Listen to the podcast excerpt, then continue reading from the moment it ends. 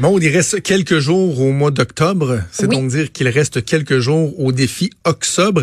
Si vous êtes à l'écoute de Cube notamment, euh, vous avez entendu des publicités, vous avez entendu des entrevues sur ce qu'est le défi Octobre. C'est pas là uniquement de dire ah ben je prends pas d'alcool pendant un mois, non. C'est un défi euh, qu'on propose aux gens pour tout simplement prendre soin de leur santé, trouver quelque chose là, que ce soit euh, la relation avec euh, les trucs informatiques. Euh, moi, tu sais, ça aurait pu être le café, mettons, d'essayer de juste de faire attention à nous pendant mm.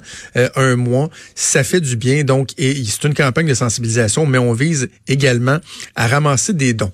Des dons pour le centre, les centres Le Grand Chemin. Il y en a un à Montréal, à Québec, à Saint-Célestin.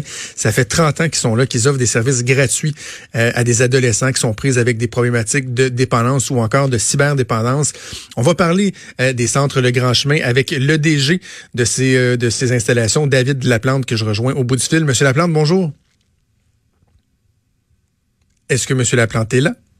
Tout à fait. Bonjour. Ah oui, voilà, Monsieur Laplante. Très content de, de, vous parler. Tout d'abord, présentez-nous un peu les centres Le Grand Chemin. Ça fait déjà 30 ans que vous êtes là, puis vous avez été des pionniers, le précurseur ici au Québec. Oui, euh, ben en fait, ça fait effectivement 30 ans qu'on existe. On a trois centres au Québec. Euh, donc Québec, Montréal et Mauricie, centre du Québec. En Mauricie, centre du Québec, on a ouvert en 2000, donc euh, ça fait 20 ans qu'il existe, bon, 19 ans pour être précis, qui existe en Mauricie. En fait, c'est des centres de traitement qui viennent en aide à, des jeunes de 12 à 17 ans euh, qui ont des problèmes de dépendance. Donc, alcool, drogue, jeux excessifs et depuis cinq ans, la cyberdépendance. Euh, donc, c'est une thérapie, euh, traitement interne en fait. C'est un traitement interne qu'on propose de deux mois. Et euh, suite au traitement interne, on offre euh, un service de réinsertion sociale à, tous les adolescents. Et en plus de ça, ben, on offre aussi des services de support et d'accompagnement aux parents, parce qu'évidemment, quand les parents s'impliquent, on triple les chances que le jeune réussisse. Donc, euh, c'est important pour nous euh, d'offrir des services aux parents. Oui. OK. On, va parler des, des, nouveautés, parce que c'est quelque chose de bien, bien, intéressant. Mais juste avant, je, je, je, il, y a un, il y a un élément que vous avez mentionné qui retient mon attention, c'est l'importance de la réinsertion. Parce que d'accueillir un jeune, de lui offrir des traitements, de l'encadrement, tout ça, pendant qu'il est dans un centre, pendant qu'il est dans une, une thérapie, si on veut, c'est une chose. Mais souvent, le vrai défi, il va commencer lorsque le jeune va retourner dans un milieu, euh, je dis plus normal, entre guillemets, là, euh, qui va faire face euh, à la réalité du quotidien. Donc, la réinsertion, c'est essentiel aussi dans l'accompagnement. vous touchez un excellent point. En fait, comme les jeunes le disent, lorsqu'ils terminent la thérapie, on peut dire que la vraie thérapie commence. Euh, nous, euh, la réinsertion nous permet d'accompagner dans le milieu euh, ces jeunes-là. Puis c'est effectivement vrai ce que vous dites parce que le défi qu'on a dans un centre de traitement comme le nôtre, c'est un, c'est un, une présence 24 heures sur 24, 7 jours sur 7. Donc, c'est des jeunes extrêmement encadrés. Et la marche entre l'interne et la réinsertion sociale, on se comprend que c'est une grande marche. Alors nous, mm. il faut il faut développer, ben, en fait, il faut les accompagner de plus en plus pour qu'ils retournent, pour qu'ils se trouvent des activités. Euh, oui, outre le scolaire, évidemment, les jeunes, euh, c'est euh, c'est facilitant l'aspect scolaire parce qu'ils passent beaucoup de temps là. Et puis c'est un milieu qui est encadrant, hein, le milieu scolaire. Mais au-delà de ça, il faut leur proposer d'autres activités. Dans les, je, disais qu'il y avait des nouveautés. Il y a quelque chose que je trouve absolument intéressant dans, dans les services que vous offrez. Ça s'appelle le projet d'intervention par la nature et l'aventure l'INA. Ça, c'est de profiter de, de, de, notre territoire pour offrir une, façon différente de, de venir en aide aux gens. Ben Pourquoi pas, hein? effectivement. Puis d'ailleurs, euh, on a commencé, bon, ça fait peut-être deux, deux ans, deux, trois ans qu'on est en train de, on a commencé un projet pilote, puis là, bon, on a, mis en place officiellement une nouvelle programmation.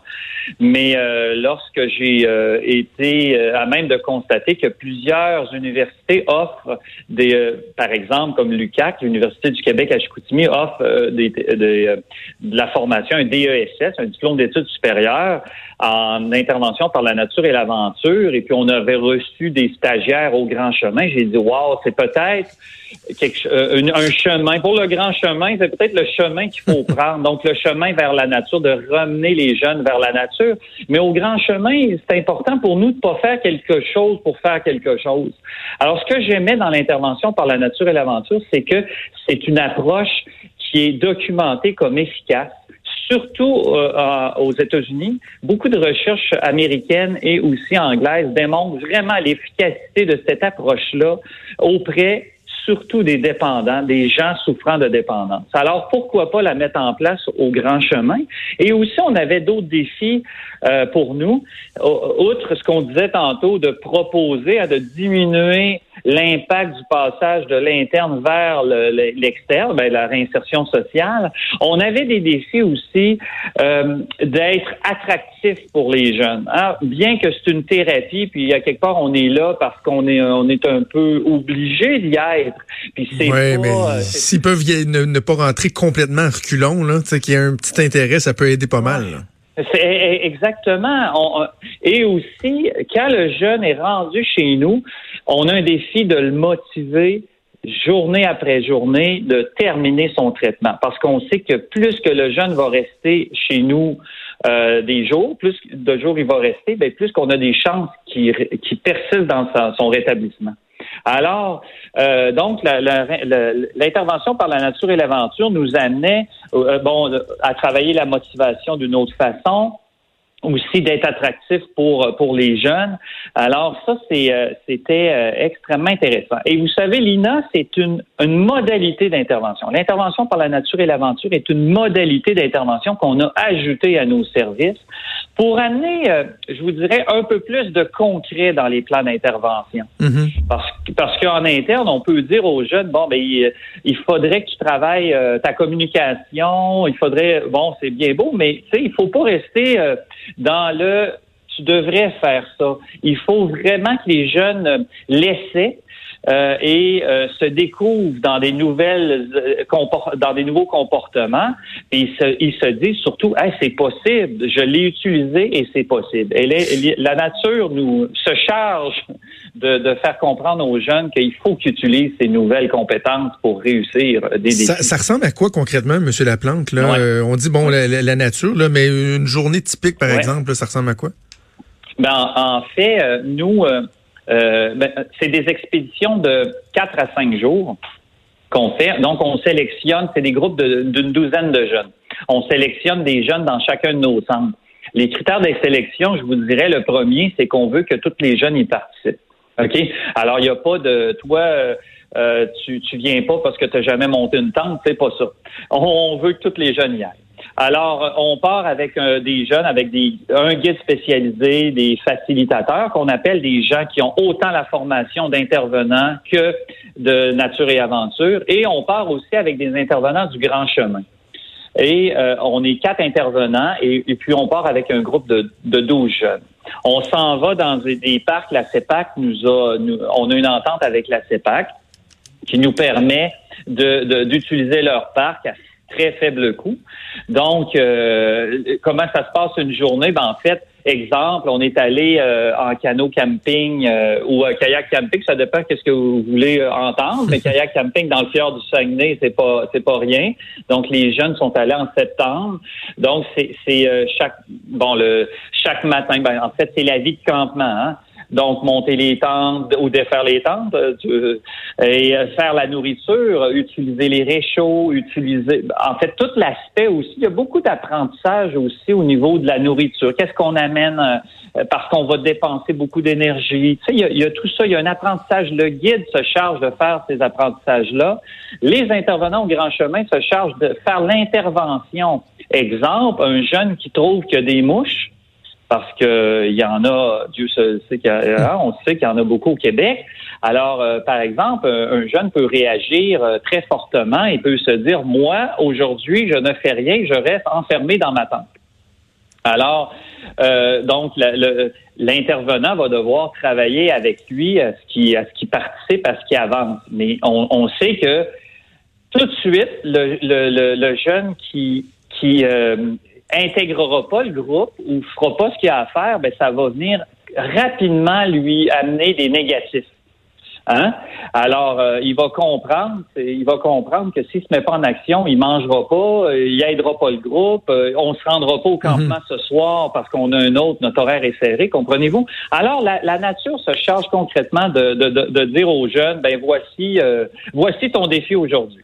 Mais donc, donc les journées se passent comme ça Ensuite de ça, bon, il y a toujours euh, le défi pendant la journée. Bon, si c'est des, kilomètres en canot, à la marche, euh, et le soir, on, on, vient au campement, il peut pleuvoir. Euh, il y a beaucoup, beaucoup d'apprentissage de techniques de base hein, au niveau du camping qui est intéressant pour les jeunes. Ce, que j'aime, euh, M. Laplante, puis le, temps file, c'est que tu sais, on vise à, soustraire certains éléments, tu sais, de diminuer les, les, les symptômes dépressifs, les, les, problèmes de consommation, etc. Mais on veut additionner certains éléments, comme par exemple l'estime de soi.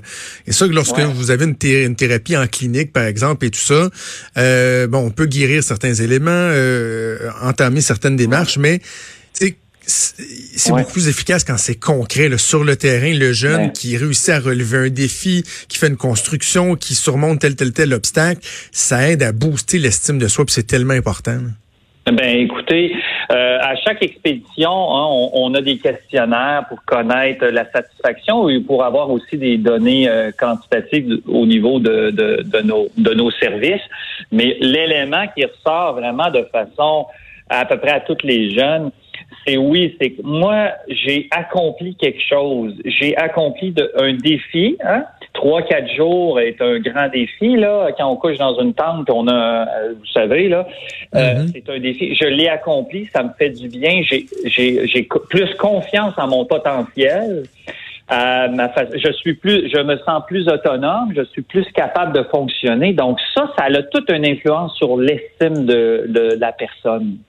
Alors, euh, donc, euh, c'est, oui, c'est, c'est vraiment, c'est vraiment positif comme expérience pour l'ensemble des jeunes. On le disait, on le disait en ouverture, c'est des services qui sont gratuits, donc évidemment, ça prend des sous de là de la campagne de financement liée avec Obsobre. Il y a 202 000 dollars de récoltés en date de ce matin. Il reste quelques jours pour atteindre euh, la barre des 250 000. On invite les gens à consulter, aller sur Internet, informez-vous avec euh, le défi Octobre, également sur le site Internet legrandchemin.qc.ca. On invite les gens à vous encourager parce que c'est très important. Oui, puis de, même si juste de d'encourager quelqu'un ou juste de faire un don sur Oxob parce que peut-être quelqu'un va dire ah ben moi le mode Oxob est fini, euh, je m'inscrirai pas. Non, on peut faire un don, on peut encourager. Il y a les les centres, le Grand Chemin sont écrits, euh, sont inscrits, les employés sont inscrits. Juste un petit don fait toute la différence et ce don-là nous permet de juste mettre en place des nouvelles modalités d'intervention qui répondent aux besoins des jeunes et qui sont mmh. efficaces aussi. David Laplante, directeur général des centres Le Grand Chemin. Merci beaucoup, nous avons parlé. Ça me fait très plaisir. Merci à vous. Merci, au revoir.